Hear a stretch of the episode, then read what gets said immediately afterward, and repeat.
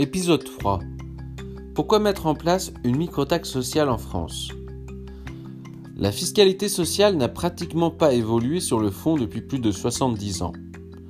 Le financement de la protection sociale repose majoritairement sur les revenus du travail, c'est-à-dire les cotisations salariales et patronales.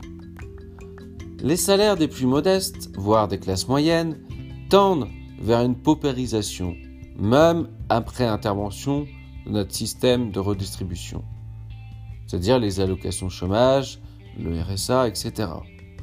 Ceci constitue un réel frein conscient ou inconscient quant au retour à l'emploi. Il y a également un manque évident de formation qualifiante et de suivi pour aider les personnes en situation de chômage à se réinsérer dans la vie active. Dans le même temps, le nombre de sans-abri et des travailleurs pauvres ne cesse de croître. Force est donc de constater que notre modèle social actuel n'est plus conforme aux attentes et aux besoins de notre société, ce qui entraîne avec lui la défiance de nos institutions et renforce la crise sociale, institutionnelle, démocratique et territoriale.